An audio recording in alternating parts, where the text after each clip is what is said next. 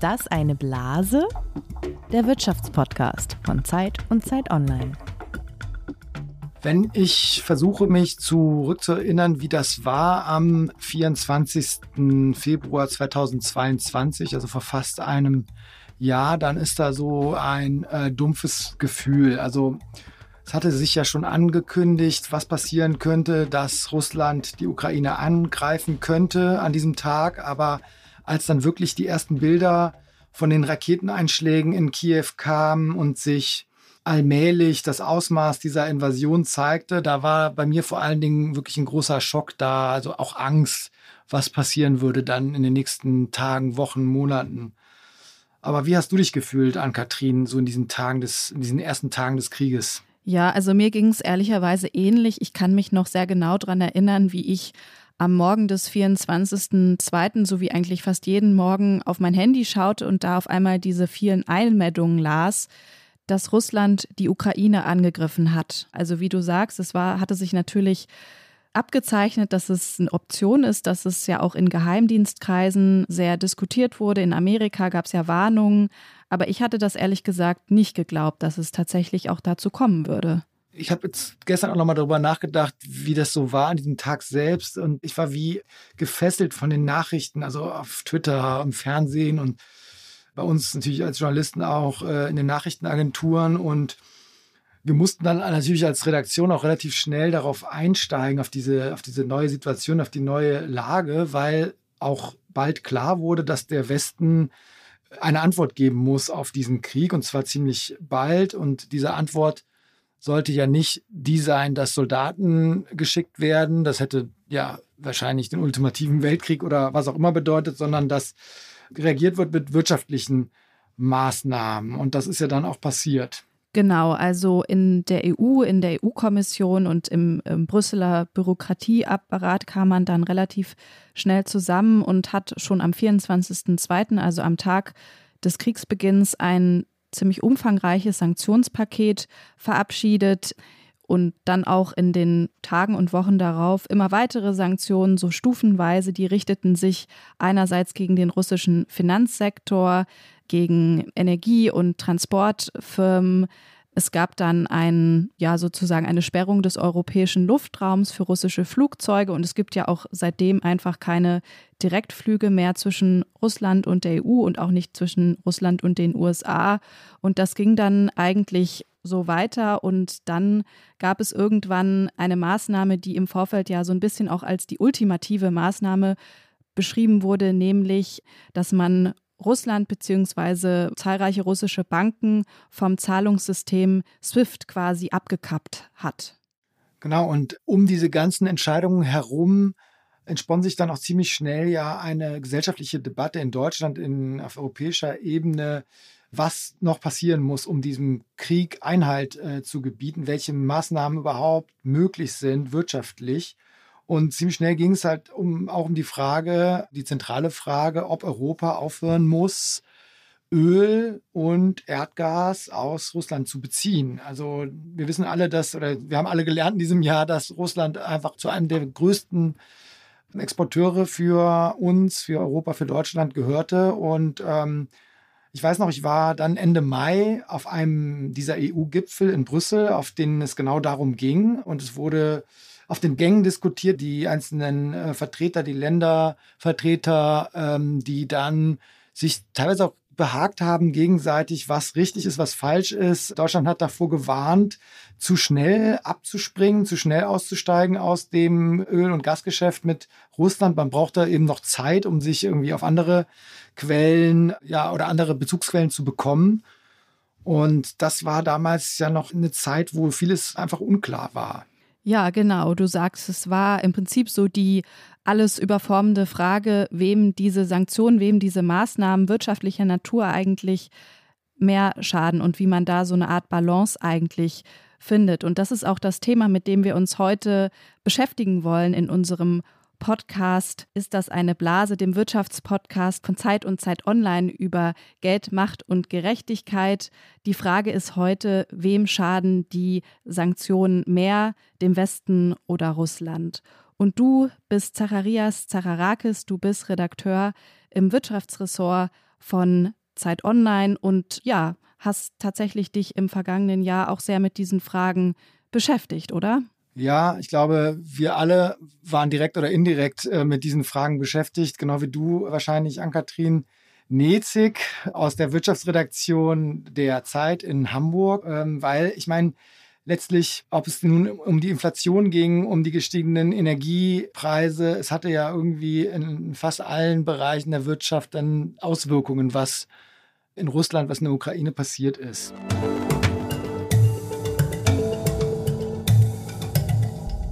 Aber genau, um das so noch so ein bisschen zu resümieren, heute ein knappes Jahr später wissen wir, Europa und gerade auch Deutschland äh, ist nicht zusammengebrochen. Also die Wirtschaft ist noch ganz gut durchgekommen im vergangenen Jahr, trotz der Befürchtungen, die man ja hatte zu Beginn, also als über dieses Embargo von Gas und Öl gesprochen wurde.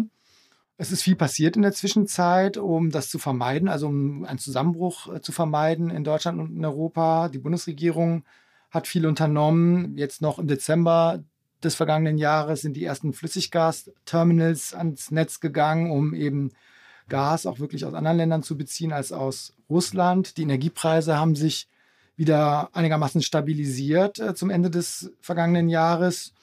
Und es könnte sogar sein, dass Europa, dass Deutschland auch dieses Jahr an einer Rezession wirklich vorbeikommt, an einem schweren Wirtschaftseinbruch, der ja noch befürchtet wurde im vergangenen Jahr. Werbung. Sie hören gerne Krimis? Dann sollten Sie den spektakulären Auftakt der neuen Reihe von Arne Dahl nicht verpassen. Auf den Spuren angeblicher Klimaaktivisten deckt Ermittlerin Eva Nümann skrupellose Anschläge auf und geht der Frage nach, wo ist die Grenze zwischen dem Kampf um ein berechtigtes Anliegen und Gewalt. Stummer Schrei heißt das Hörbuch, ist erschienen im Hörbuch Hamburg Verlag und wird gelesen von mir, Peter Lonzek. Viel Spaß. Genau, aber natürlich gibt es, wie das irgendwie in der Natur der Sache liegt, auch immer zwei Seiten. Und Deutschland und Europa, auch die USA, das ist die eine Seite der Medaille. Die andere Seite ist aber natürlich, wie es Russland eigentlich ergangen ist. Und nicht nur Russland, sondern der russischen Wirtschaft und die Menschen, die in diesem Land einfach leben und die damit natürlich auch umgehen können. Wir haben deshalb dem Journalisten Maxim Kirev ein paar Fragen gestellt.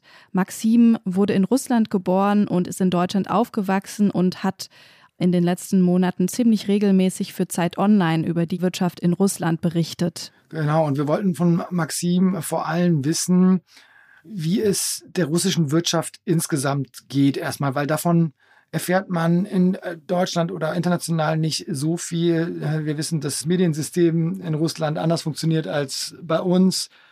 Jedenfalls war es interessant zu wissen, was passiert im Moment in der russischen Wirtschaft insgesamt. Ja, also der russischen Wirtschaft geht es nicht gut, aber bei weitem geht es hier nicht so schlecht, wie viele vor einem Jahr noch gedacht haben. Ähm, also im vergangenen Jahr hatten wir Minus von etwa zwei bis drei Prozent und äh, der internationale Währungsfonds geht schon für dieses Jahr von einem Mini-Wachstum aus im Bereich von 0,3 Prozent. Also das liegt vor allem natürlich daran, dass das Rohstoffgeschäft im vergangenen Jahr ganz gut gelaufen ist durch die Energiepreise, aber auch äh, dadurch, dass Absatz von Stahl, von Buntmetallen, Diamanten und äh, anderen äh, Rohstoffen ganz gut gelaufen ist und zum anderen auch daran, dass die Wirtschaft als sehr träge gilt, als äh, dominiert von großen Unternehmen, auch von staatlichen Arbeitgebern, die jetzt nicht sofort Mitarbeiter entlassen und eigentlich sich ganz gut daran gewöhnt haben, in Krisen zu operieren. Und ja, wenn man so will, hat sich das jetzt ein bisschen bezahlt gemacht. Okay, also eine gewisse Resilienz der russischen Wirtschaft hat Maxim da schon mal diagnostiziert. Dann haben wir ihn noch gefragt, wie sich denn eigentlich die Situation, die wirtschaftliche Situation der Menschen in Russland verändert hat, ob die tatsächlich die Sanktionen auch spüren und ob es zum Beispiel auch einen Unterschied gibt, ob man in Russland in der Stadt lebt, in Moskau oder in anderen großen Städten oder auf dem Land. Ja, also die Sanktionen sind natürlich vor allem in den, in den großen Städten äh, spürbar. Also ich sag mal, da wo es auch ein bisschen Fallhöhe vom Lebensstandard äh, gibt. Also die Menschen mussten natürlich zum Teil ihre Konsumgewohnheiten umstellen, mussten sich neue Jobs suchen. Man muss aber auch sagen, dass viele westliche Konzerne, die sich zurückgezogen haben, im Prinzip dann unter ja, russischer Marke oder unter russischer Leitung weiter funktionieren. Das heißt, nicht äh, immer ging das mit Jobverlust einher. Das hat das Ganze ein bisschen abgefedert, aber man spürt das schon. Auf dem Land ist es natürlich anders. Da gibt viele Regionen in Russland, die vorher schon sehr arm waren und äh, leider muss man sagen, hat sich da jetzt der Einbruch auch nicht wirklich bemerkbar gemacht, weil wer arm ist, spürt vielleicht diesen Einschnitt sowieso nicht mehr so stark. Uns in Deutschland ist auch nicht klar, ob die Menschen in Russland die Sanktionen auch wirklich ganz direkt spüren und äh, wie sich das eventuell äußert. Also wenn sie ihre täglichen Einkäufe machen. Und äh, deswegen haben wir auch Maxim das gefragt, also ob die Leute wirklich ganz in ihrem alltäglichen Leben das erfahren, die Sanktionen also direkt spüren. Ja, also wie gesagt, beim Konsum merkt man das ähm, sofort, äh, wenn man für Sachen die man früher problemlos einfach im Elektronikmarkt oder im Klamottenladen gekauft hat, muss man jetzt irgendwie für den dreifachen Preis oder für den doppelten Preis im Internet bestellen. Also das merkt man auf jeden Fall. Viele Unternehmer merken das auch direkt, weil sie sozusagen sich jetzt darum bemühen müssen, Zulieferer zu suchen im Ausland, irgendwie die westlichen Partner zu ersetzen. Viele rotieren jetzt wie Hamster im Hamsterrad sozusagen, um ihr Unternehmen am Leben zu halten. Manche Unternehmer sagen, dass sie dann dennoch von äh, sogar noch profitieren konnten, wenn zum Beispiel westliche Konkurrenten weggegangen sind. Also zum Beispiel ein Möbelhersteller, der ähm, freut sich dann, wenn die äh, IKEA-Bestellungen dann bei ihm eintrudeln. Dann haben wir Maxim zum Schluss noch gefragt, wie es um den russischen Staatshaushalt steht, der ja diesen Krieg auch finanziert und wollten von ihm wissen, ob der denn jetzt oder auch in den nächsten Monaten unter Druck gerät, womöglich? Ja, also die Frage der Staatsfinanzen ist tatsächlich kritisch, denn die hohen Staatsausgaben im letzten Jahr waren auch einer der Gründe, warum die Wirtschaft sich so gut geschlagen hat. Und jetzt sieht man, dass die Einnahmen des Staates deutlich zurückgehen. Das eine sind die Sanktionen, die das russische Öl zum Beispiel billiger machen. Und das andere ist, äh, dass die insgesamt die Rohstoffpreise sich etwas beruhigt haben und Russland sozusagen die Einnahmen vermasseln. Die meisten Experten und äh, Ökonomen äh, sagen aber, dass Russland eigentlich noch recht lange äh, auch ein sehr hohes Defizit fahren kann, weil es in den letzten Jahren sehr viel gespart hat, es kaum Schulden gemacht hat. Es kann Kredite im Inland aufnehmen, es kann Reserven verkaufen. Also das könnte noch einige Jahre dauern, bis es da zu ernsthaften Problemen für den Staatshaushalt kommt. Okay, also das ist ja wirklich total interessant, finde ich, was Maxim Kireev uns da erzählt hat, der, wie gesagt, die russische Wirtschaft ziemlich nah beobachtet.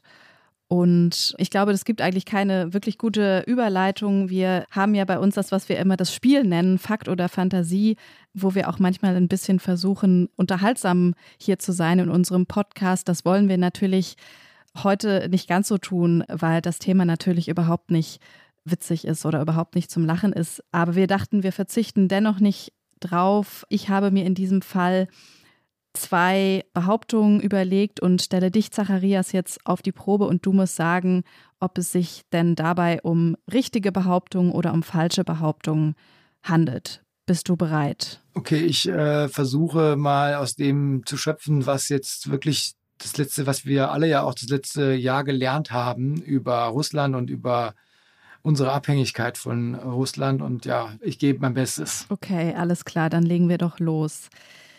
Ja, diese Sanktionen, über die wir ja heute noch ein bisschen ausführlicher sprechen wollen, die richten sich natürlich nicht nur gegen Unternehmen oder gegen den Finanzsektor, sondern auch gegen Privatpersonen beziehungsweise Personen mit einer besonderen Bedeutung in diesem Konflikt, Personen mit einer besonderen Nähe auch zu Putin und zum russischen Staat, die EU, das habe ich gerade noch mal nachgeschaut, hat insgesamt 1386 Einzelpersonen mit Sanktionen belegt. Das sind ganz überwiegend russische Staatsbürger natürlich.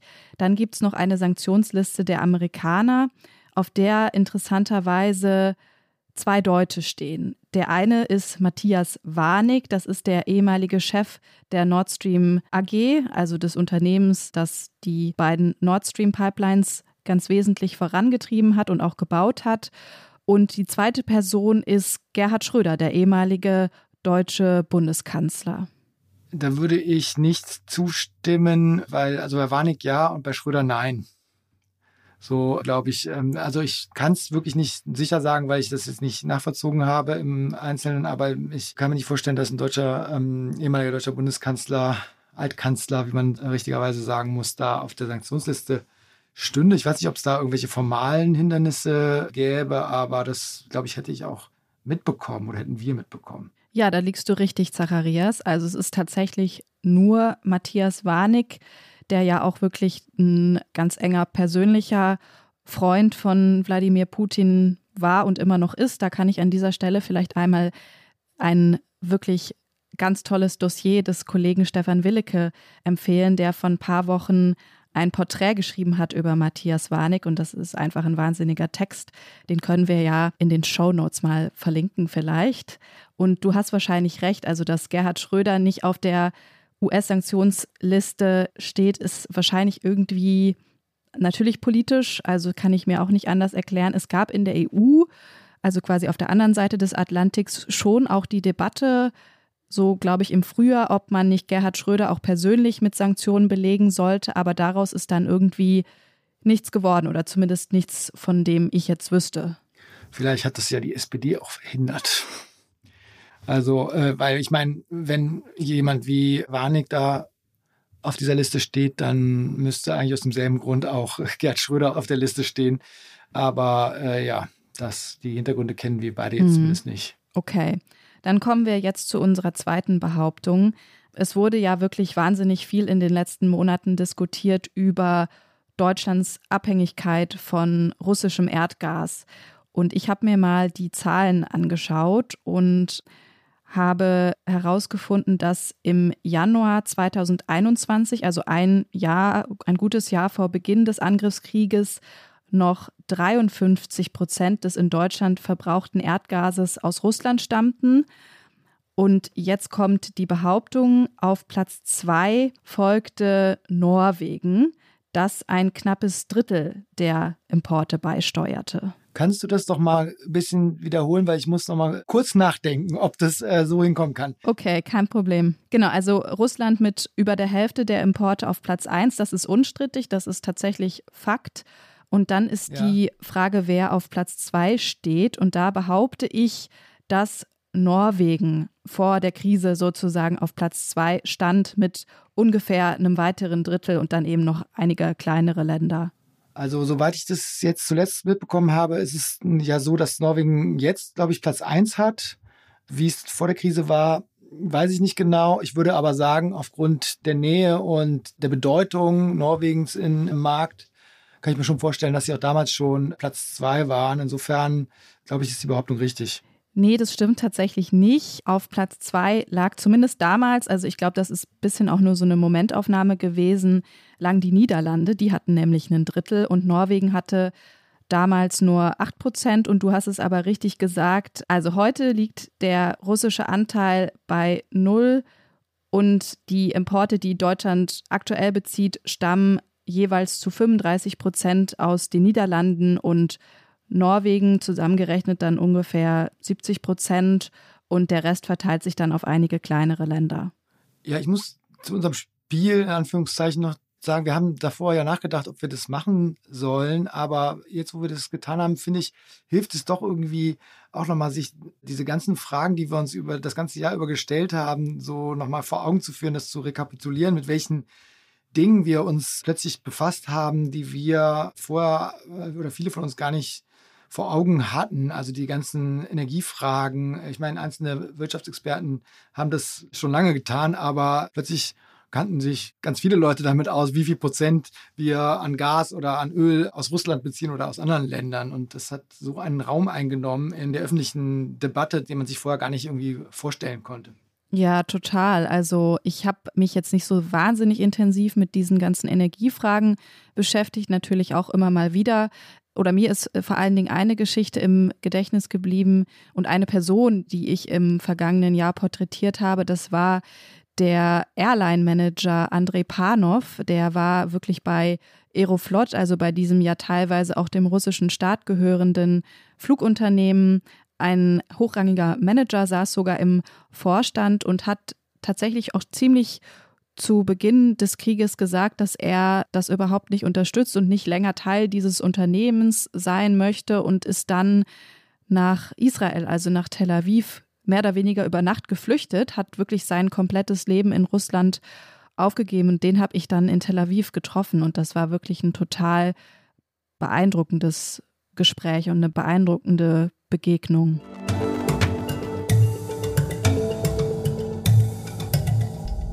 Ja, wir freuen uns sehr, dass wir jetzt unseren heutigen Gast begrüßen dürfen. Julia Friedlander ist Geschäftsführerin der Denkfabrik Atlantikbrücke in Berlin. Sie ist Expertin für transatlantische Wirtschaftsbeziehungen, europäische Wirtschaftspolitik, Finanzregulierung und Sanktionen, warum wir sie auch heute eingeladen haben. Sie war Beraterin im amerikanischen Finanzministerium und im Weißen Haus stammt ursprünglich aus New York, hat aber mehrere Jahre im Rahmen ihres Studiums in Deutschland gelebt und wohnt jetzt auch seit vergangenen Sommer, glaube ich, wieder in Berlin. Ja, das ist richtig. Ja, Frau Friedländer, herzlich willkommen. Vielen Dank für die Einladung, das freut mich. Wissen Sie noch, was Sie am 24. Februar 2022 dachten, als Sie aufwachten und wahrscheinlich auf Ihrem Handy wie viele andere Menschen die Nachrichten lasen, dass Russland tatsächlich die Ukraine angegriffen hat. Das war natürlich ein Riesenschock, aber nicht, dass ich nicht vorgewarnt wurde. Also ich habe noch mit Kollegen in den Ministerien, also in den USA, also ich habe meine Karriere auch in Geheimdiensten angefangen, also da mit den Kollegen und auch im State Department ausgetauscht und die haben gesagt, na Julia oder Julia, was Sie in der Zeitung lesen, was wir veröffentlicht haben, war nicht nur zur Abschreckung von Russland, sondern wir glauben, dass wir tatsächlich stattfinden, dass, dass Russland tatsächlich die Ukraine angreifen wird. Also ich natürlich mit Riesentrauer aufgestanden, aber naja, diesen Vorschau meiner ehemaligen Kolleginnen und Kollegen habe ich dann getraut, ja. Also so eine Mischung von Trauer und Schock und Bestätigung die Reaktion des Westens äh, kam ja dann ziemlich bald. Also es war klar, dass keine Reaktion erfolgen würde auf dem äh, Schlachtfeld, also mit Soldaten, sondern dass die westlichen Staaten, die Europäische Union, Amerika da mit Sanktionen dann, wirtschaftlichen Sanktionen reagiert. Und die Frage ist ja immer ganz allgemein, die man sich vorweg auch stellt, was können solche Sanktionen eigentlich bewirken und was nicht? Also welches Ziel haben sie? Vielleicht kann man da erstmal so ganz allgemein darauf schauen, was Sanktionen überhaupt wirklich bringen können. Ja, absolut. Also natürlich, es kommt darauf an, wie man das, was man als Ziel setzt. Aber ich glaube, man, man darf nicht vergessen, wir haben seit 2014 Sanktionen gegen Russland und viele Maßnahmen, die wir dann verstärkt haben, seit äh, 24 und jetzt 22, existierten schon. Also es waren ja so Grundbasis schon. Also äh, was mit ähm, Zugriff auf externen Kredit und Oligarchen und Sekundärsanktionen gegen Firmen. Also diese Konzepte haben wir eigentlich schon 2014 ausgedacht. Wir hatten eine sogenannte Eskalationsleiter da damals entworfen, aber sind dann nicht ganz auf die, auf die Leiter gestiegen sozusagen dass mit der Blockierung zum Zugang von den, von den Devisen, die im Ausland gelagert sind, waren die wirklich das letzte Ding, was da oben stand, der letzte Schritt. Und deswegen, also wir wussten schon, okay, das liegt irgendwo im Toolbox des Westens. Aber ähm, dass man so schnell vorbereitet war, in den G7-Ländern so einen Schritt zu gehen, äh, war, war für mich auch eine krasse Überraschung, dass es so schnell abgestimmt wurde und dass es nicht geleakt wurde. Aber ich glaube, das hat es tatsächlich mit zu tun, dass wir andere Ergebnisse, so einen, anderen Verlauf des Krieges erwartet haben. Die äh, Geheimdiensten und die amerikanische Regierung haben vorhergesehen, dass es einen Krieg gibt. Was sie nicht gemacht haben, ist anerkannt, dass die Ukraine stärker sind als erwartet und die Russen schwächer. Ne? Und wir dachten, Russland wird wirklich innerhalb von drei Tagen die Ukraine, das ganze Land übernehmen. Und wir müssen die Sanktionen entsprechend, äh, entsprechend entwerfen, so einstellen, sozusagen diesen letzten Schritt eingehen, schon vom Anfang an, so vom ersten Tag. Wir dachten, das könnte ja in drei Tagen vorbei sein. Und ich glaube, was wirklich dieser, dieser Unterschied ist, also und, und, und ihre so Kernfrage ist, was ist die Wirkung von Sanktionen? 2014 äh, war das wirklich ein Einreiz zu bilden, so äh, dass die Oligarchen, alle, die nah an Putin waren, in der Wirtschaft oder in der Politik, dass die Abstand halten würden von dem Krieg und von Putin. Naja, und dann wie diese Unterstützung des Kremls dann irgendwie ein bisschen zu schwächen, zu, zu verwässern. Aber jetzt 2022, das Ziel war tatsächlich ein Wirtschaft- und Finanzkrieg. Könnten wir innerhalb von diesen drei Tagen, die wir dachten, so, so lang wird der Krieg doch dauern, in Russland eine Wirtschaftskrise und Finanzkrise auslösen? Das schickt Russland direkt in eine Krise und dafür könnten sie dann weitere Schritte von dem Krieg nicht antreiben. Das ist ein großer Wechsel. Aber nochmal einen Schritt zurück würde ich gerne gehen. Den, Sie haben es gerade selber angesprochen. 2014 wurde ja schon nach der Annexion der Krim wurde ja schon die ersten Sanktionen äh, beschlossen und die hielten ja an. Und trotzdem hat das Russland, hat das Wladimir Putin nicht davon abgehalten, ja, diese große Invasion dann zu beginnen. Und da muss man doch auch einmal fragen, waren die Maßnahmen damals zu schwach? Hätte man mehr machen müssen, schon damals, um klarzustellen, das ist äh, schon, damit hast du schon eine rote Linie überschritten? Hm, ja, natürlich ist in Hinsicht alles, naja, alles 2020. Ähm, es gab viele damals, die argumentiert haben, dass die Maßnahmen zu stark waren. Ähm, und auch, dass die zu schwach waren. Natürlich war das so große Meinungsunterschiede, weil das alles neu war. Na, Russland ist natürlich ein G20. Das ist eine, es ist das größte Land der Welt. So, das hat, das ist auch relevant, so Themen relevant. Das ist die Fläche an sich. Es ist kein Iran, das ist kein Venezuela. Das kann, kann man nicht so schnell von der Weltwirtschaft isolieren. Will man auch nicht. Das sorgt für auch große Ungleichheiten ähm, und auch für uns auch Wirkungen haben. Wir müssen es auch selber schützen. Also die meisten Analytiker würde sagen, Russland wäre damals auch weitergegangen, wenn es diese Zusammenschluss, wenn es diese Sanktionen nicht damals gegeben hätte. Ja, das ist natürlich könnte man sagen, stärker und würde dann, äh, vielleicht würde das dann überlegen, dass diese Abschreckung von Sanktionen, also vor dem 24. letztes Jahr wurden schon Sanktionen eingeführt, so Mini-Sanktionen, so eine Einstufung zu sagen, wir meinen das ernst wir drohen jetzt so ganz große Maßnahmen, falls sie das machen. Aber diese Abschreckung hat wahrscheinlich nicht funktioniert, weil Putin dachte, naja, letztes Mal, ich könnte das ganz gut verkraften. Mal gucken. Aber schon 2014 waren wir auch noch der Überzeugung, das war ein Test und vielleicht hätte das nicht aufgehört an diesen kleinen Stückchen von Donbass, sondern so weiter, um diese Brücke zu bauen zwischen Krim und Donbass, wie jetzt über Mariupol geschaffen wurde. Sie haben das ja gerade schon auch angesprochen, diese Geschlossenheit, die es dann gab im, im westlichen Bündnis und auch diese Schnelligkeit, mit der man reagiert hat. Wie hat der Westen das aus Ihrer Sicht eigentlich hinbekommen, wenn man bedenkt, dass es ja zuvor auch ziemlich viel Streit gab, unter anderem über Nord Stream 2. Da hatten ja Deutschland und die USA total unterschiedliche Positionen. Hm, ja, also das war erstaunlich, wie schnell das alles zusammengekommen ist. Das war so, ich glaube, so gerade weil es in Deutschland und auch in Europa, also überall praktisch ein Riesenschock war, hat es dann diese politischen Konsensus ganz schnell bewirken können. Ja, weil das so ein Riesen, es gibt Krieg in Europa, ja. Also das war so ganz, ganz, ganz internisch, was Psychisches fast ähm, in Europa, wo man dachte, okay, jetzt müssen wir jetzt alles tun, es gibt keine andere Wahl. Okay, aber nichtsdestotrotz sind ja wahnsinnig viele Länder auch nicht dabei. Also wenn man sich so anschaut, wer geopolitisch auf der Welt eine große Rolle spielt, China, Indien, auch die Türkei ist nicht dabei. Warum ist das eigentlich so? Hm, ja, es ist sehr komplex. Also ich, natürlich also, habe ich gerade von Europa gesprochen, also diesen Schock. Also weltweit werden Krisen anders betrachtet. Ja, das ist natürlich das eine Krise, die viele andere Länder auf der Welt, so Großmächte auf der Welt, halten das für eine westliche Krise unter uns. Naja, zwischen USA und Russland. Ähm, vielleicht hat die NATO sich zu weit nach Osten gedruckt und das schafft keinen Ausgleich mehr und jetzt müssen sie Krieg führen. Also ich war ähm, Anfang April letztes Jahr in Mexiko-Stadt. Ja, kurze Dienstreise, dann ein bisschen Urlaub. Und da war ähm, also gerade Wahlen. Und ich habe also ferngeguckt, äh, Radio geguckt, Zeitung gelesen und es, es wurde nicht über Ukraine gesprochen. Äh, währenddessen zwei Tage vorher, also in Washington, das ist alles, was man besprechen konnte. Aber, aber es ist in Mexiko ist nicht, es ist kein unwichtiges Land. Ist ja auch ein, so sehr eng verbunden mit den USA. Aber die Perspektiven und Prioritäten sind halt anders.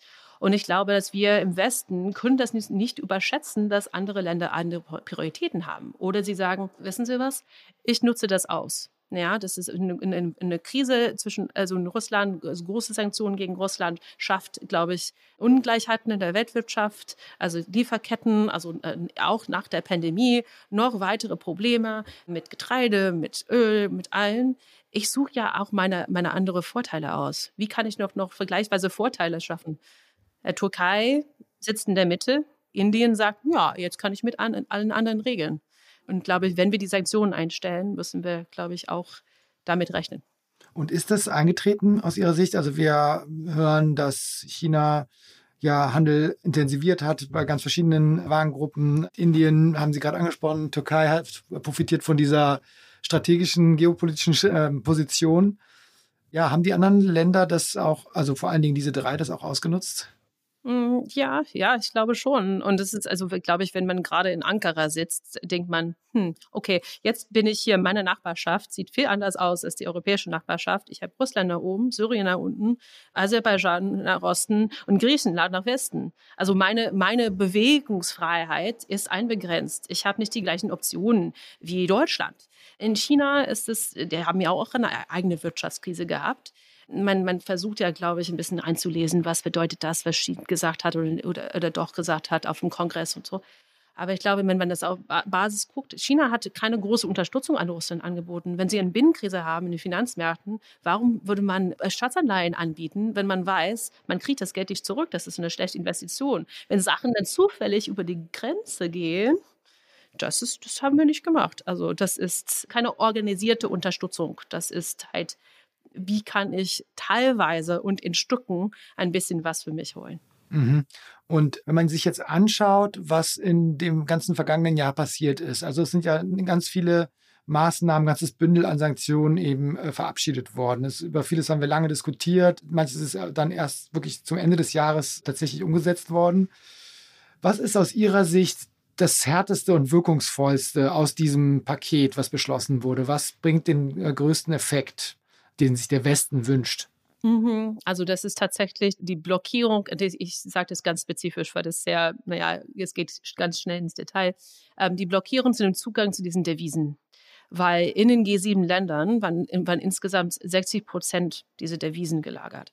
Und wenn man diesen Zugang blockiert, dann das zwingt Russland, entweder in eine Krise zu gehen oder wie Nebulina, die Chefin der, der Notenbank gemacht hat, also große Anleihen zu kaufen und auch Kapitalkontrolle einzuführen, um die Wirtschaft aufrechtzuerhalten. Das heißt, alles, was sie in diesem Sovereign Wealth Fund gespart haben, benutzen sie jetzt, um die Wirtschaft am Leben zu halten. Naja, und man sagt, okay, das, das große Ziel, Russland äh, direkt in die Panne zu schicken, hat nicht funktioniert. Aber wenn man das längerfristig anguckt, ähm, Russland verbraucht jetzt alles, was es hat, um, da, um ähm, das Finanzsystem zusammenzuhalten. Und das kann nicht ewig so laufen.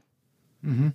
Das heißt, diese Devisen, die da jetzt verbraucht werden, die sind irgendwann einfach ausgeschöpft. Mhm, ja, oder, oder die müssen massenhaft Geld drücken. Ja. Da sind wir jetzt ja schon eigentlich mitten dabei, die Sanktionen mit so einem Jahr Abstand ungefähr auch ein bisschen zu bewerten. Da ist interessant, dass wir in der Vorbereitung einen Satz von Ihnen gefunden haben. Da hat unsere Kollegin Heike Buchter sie in einem Zeitartikel im März 2022 so zitiert. Meine Sorge ist, dass wir Russland ökonomisch zerstören, während Russland gleichzeitig die Ukraine in Schutt und Asche legt. Würden Sie sagen, dass diese Befürchtung eingetroffen ist?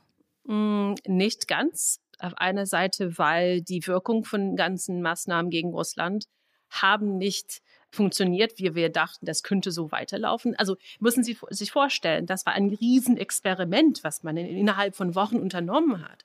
Ich sage jetzt im Nachhinein, dass ich das irgendwie falsch gelesen habe, weil es hätte eigentlich so laufen können. Ja, weil es ist ein, es ist alles, es kommt ja alles von jeder Richtung. Es ist, es wie so Planeten und Sternen, die sich kreuzen durch den Himmel. Also das ist, also, also ich, ich, ich meine das nicht nur metaphorisch, aber so funktioniert auch das Finanzsystem und die Weltwirtschaft und Lieferketten zum Beispiel. Das hätte auch so sein können.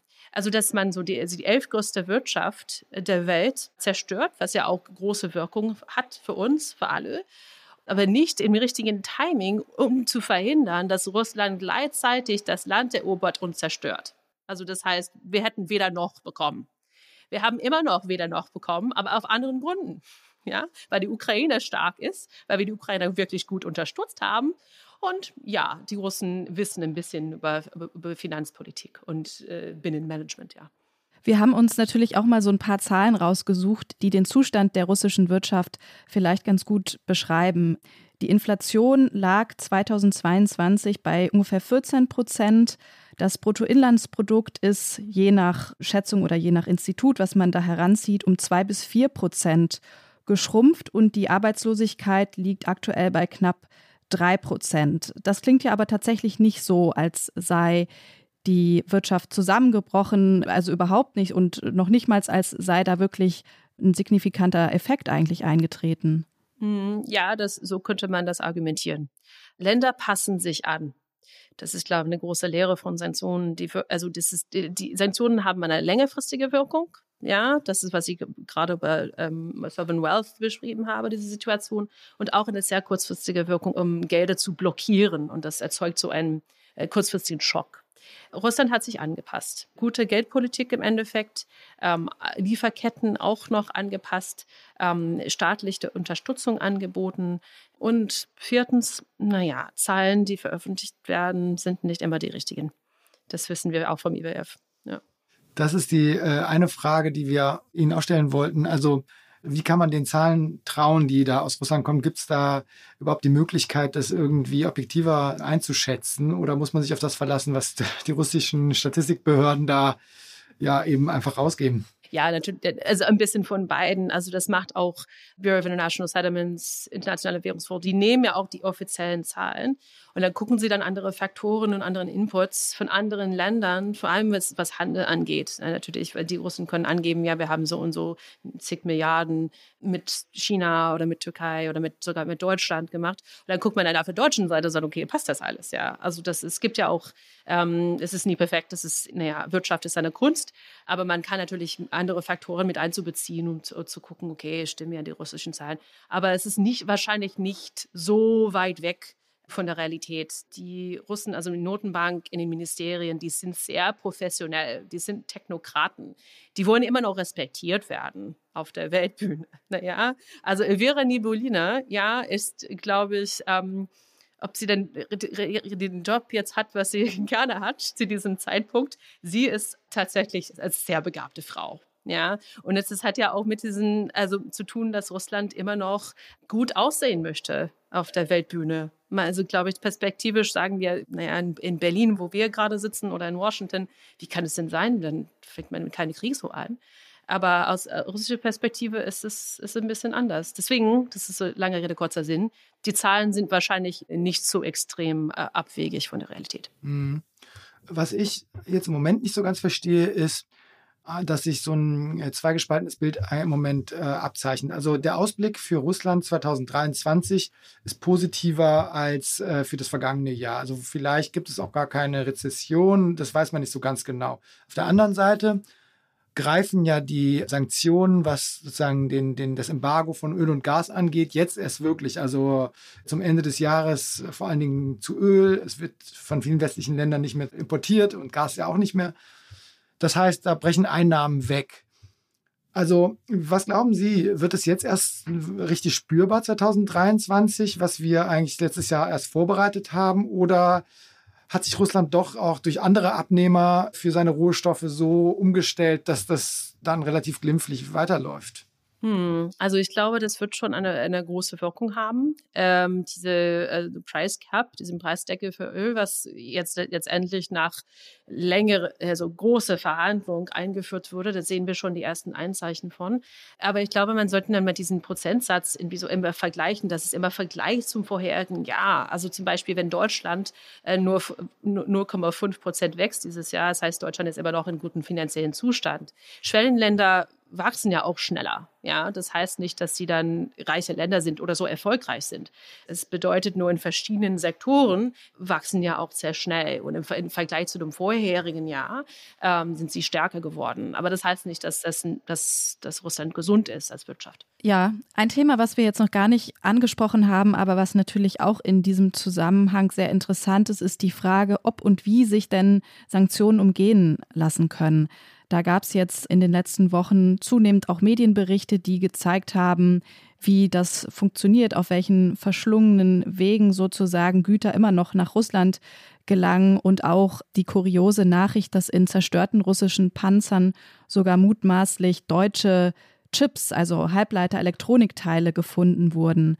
Können Sie uns vielleicht mal erklären, wie sowas funktioniert, also wie so ein Handelsweg am Ende aussehen kann, der Sanktionen letztendlich dann umgeht. Mhm.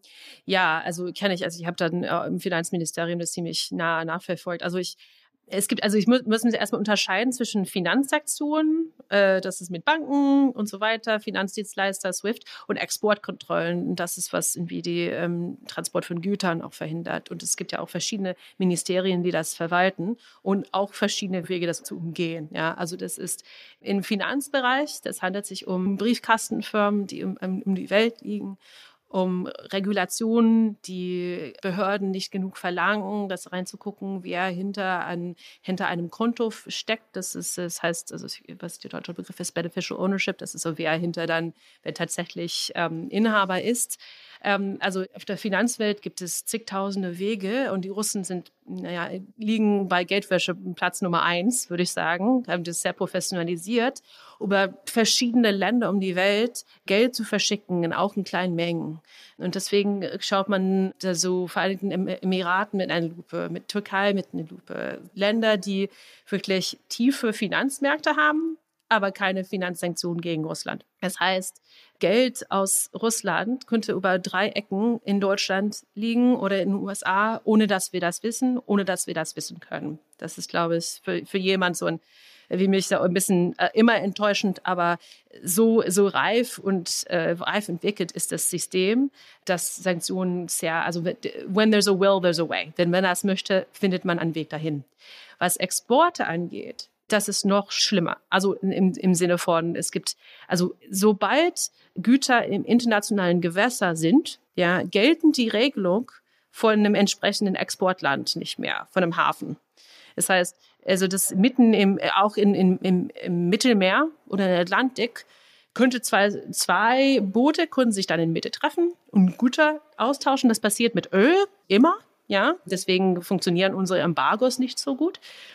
Aber das ist in, im internationalen Gewässer. Das heißt, wer ist dafür verantwortlich? Wir können als Regierungen sagen, okay, Papiere bitte im Hafen, ja, also bei, bei, der, bei der Lieferungsfirma im Hafenverwaltung. Wir würden, würden alles angucken, sagen, ja, alles prima, das geht nach Italien. Und dann gehen sie ein bisschen raus ins internationalen Gewässer und naja, das andere Boot geht, naja, Überraschung, nicht nach Italien, sondern bei Russland oder Kasachstan äh, nach Russland rein. Also es ist natürlich teurer, ähm, das dauert länger. Äh, es gibt natürlich viele naja, äh, Lücken und Unberechenbarkeit für eine Wirtschaft, die Sanktionen oder Exportkontrollen umgehen möchte. Aber es gibt immer, also das ist, ist es natürlich, es ist natürlich ein sehr nennendes Beispiel, wenn einen deutschen Chips in einem russischen Panzer befinden. Aber es ist natürlich ein Minimü im Vergleich zu was davor gegeben hätte. Ja, also das ist, es ist halt, es ist nicht perfekt. Mhm. Eine Ergänzungsfrage dazu hätte ich noch kurz.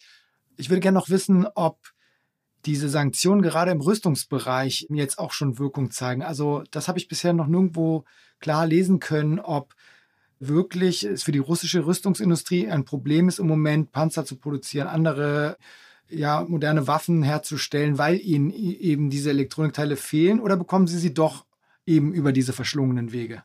Mm, also äh, sowohl als auch. Ja, also das ist, also die bekommen Ersatzteile über drei Ecken, aber im Prinzip wird das Potenzial, diese Zwischenprodukte, diese Güter selber zu produzieren, zu erzeugen, äh, deutlich geringer.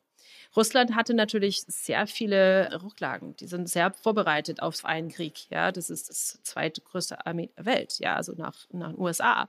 Das heißt, es dauert ja eine Weile, bis es alles aus ist.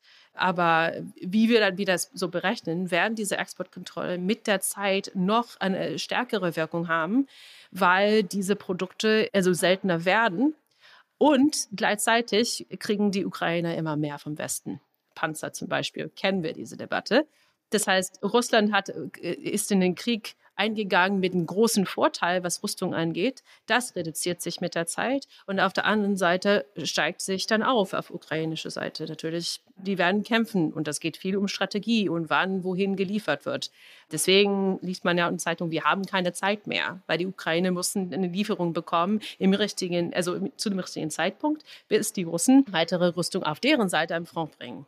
Und halten Sie das für glaubwürdig, wenn deutsche Unternehmen sagen, sie wüssten gar nicht, wie ihre Chips oder ihre Maschinenteile oder auch was anderes nach Russland gekommen sei, weil die Handelswege dann doch irgendwie so verschlungen seien und da gibt es irgendwelche Zwischenhändler und das sei quasi nicht nachvollziehbar. Hm, ich glaube das schon, ja. Also es gibt Beispiele in Deutschland, in der deutschen Wirtschaft und auch in der amerikanischen Wirtschaft, wo die Firmen das hätte, wirklich hätte wissen können, wo sie dann wahrscheinlich so ein bisschen blind zugeguckt haben sagen, okay, hm, ja, äh, wir, wir haben uns das Beste getan, um das zu verhindern, das ist es aber, stimmt aber nicht.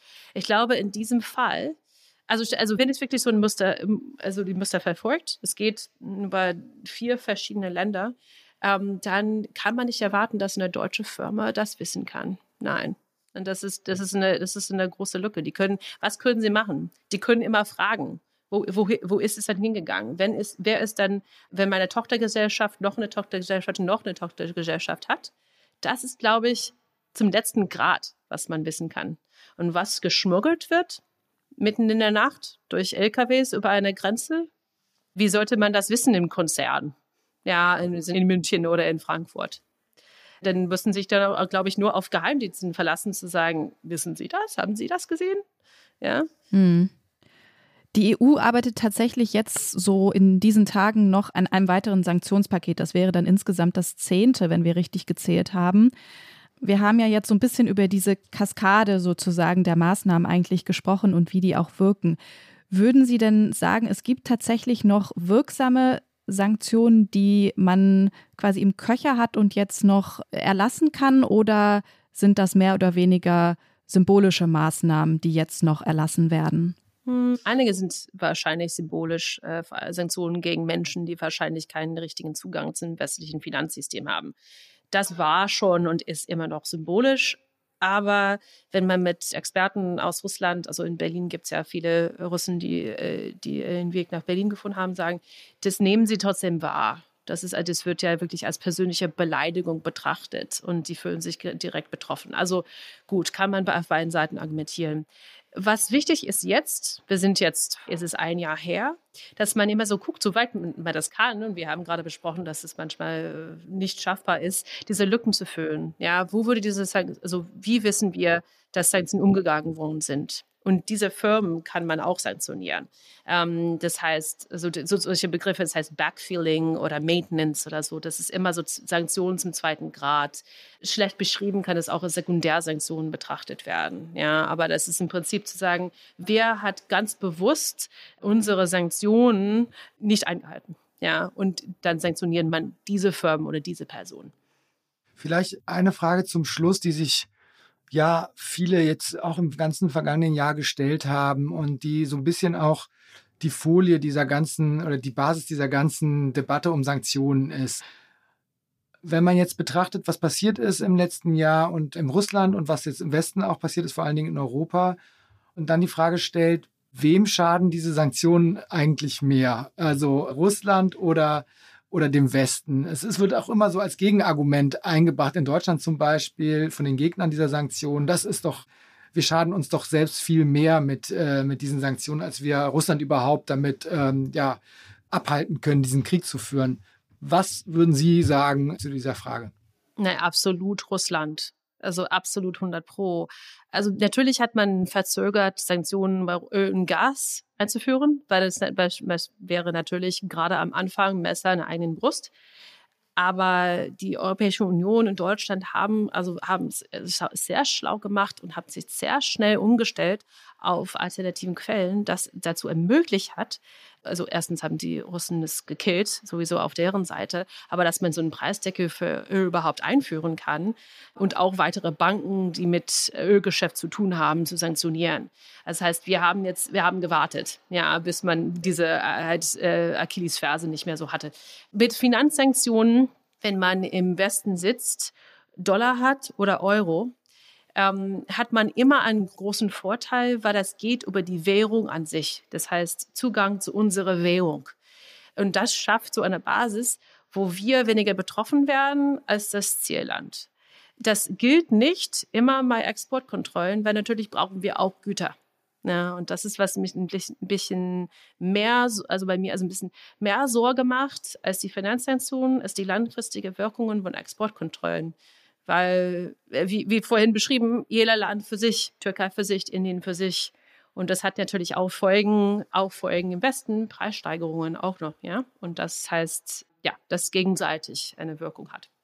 Okay, ich glaube, wir haben äh, unsere Fragen, unsere wichtigsten Fragen an Sie gestellt, Frau Friedlander. Das war wirklich sehr, sehr interessant, äh, diese Einblicke zu bekommen von Ihnen. Und wir sagen vielen, vielen Dank, äh, dass Sie sich die Zeit genommen haben. Ja, sehr gerne.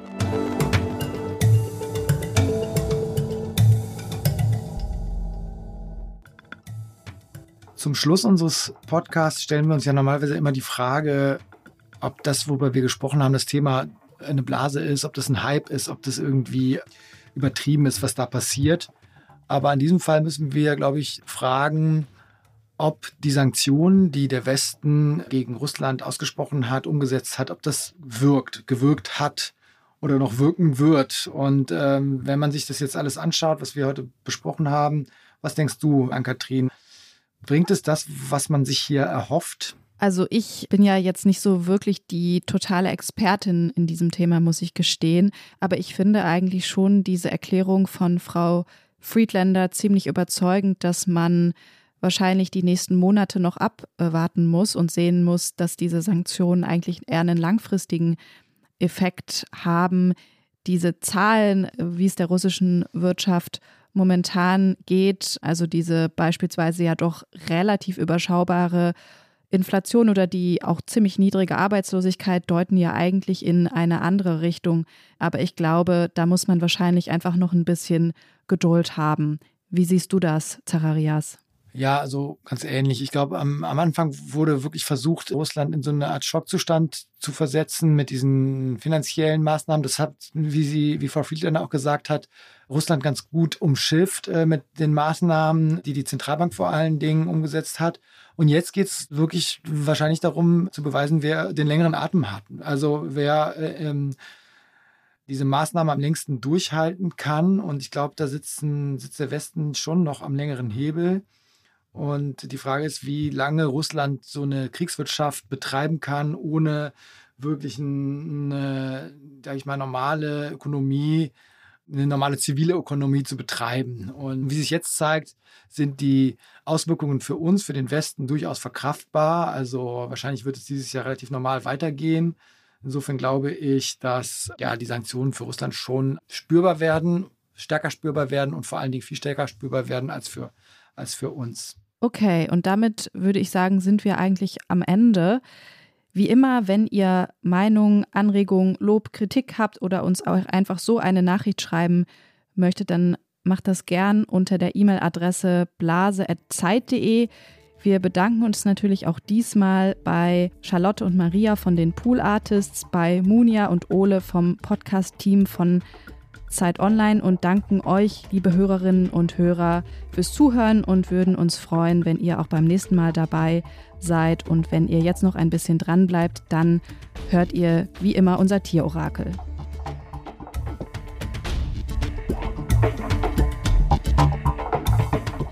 Ist das eine Blase? Ist ein Podcast von Zeit und Zeit Online, produziert von Pool Artists.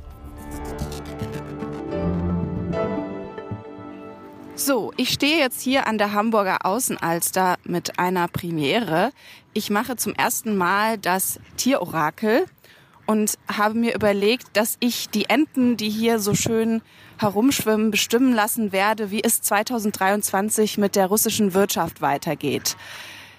Ich werde jetzt gleich drei Futterhäufchen machen, also ein bisschen Essen hier auslegen und dann schauen wir mal, auf welche dieser drei Häufchen sich die Enten als erstes stürzen. Das linke Häufchen mit Futter wird dafür stehen, dass die russische Wirtschaft im Jahr 2023 weiter schrumpfen wird. Das mittlere Futterdepot wird dafür stehen, dass alles ungefähr so bleibt wie auch in dem vergangenen Jahr schon. Und das rechte Futterhäufchen wird dafür stehen, dass die russische Wirtschaft sogar wachsen wird. Und dann schauen wir mal, wie sich die Enten in unserem Tierorakel entscheiden. So, also die drei Futterberge stehen und jetzt muss ich die Enten noch ein bisschen anlocken. Aber die kommen hier schon angeflogen, haben aber noch nicht ganz begriffen, dass hier noch mehr ausliegt. So, und jetzt haben sie es, glaube ich, gecheckt. Und jetzt gucken wir mal, welche Ente am mutigsten ist. Ich kann euch leider nicht sagen, um was es für Enten sich genau äh, es handelt. Es sind auf jeden Fall keine normalen Enten, sondern irgendwie Schwarzenten mit so ein bisschen weiß am Kopf. So, die Enten sind noch ein bisschen schüchtern. Ich glaube, ich muss noch mal ein bisschen gucken hier. Wer traut sich als erstes?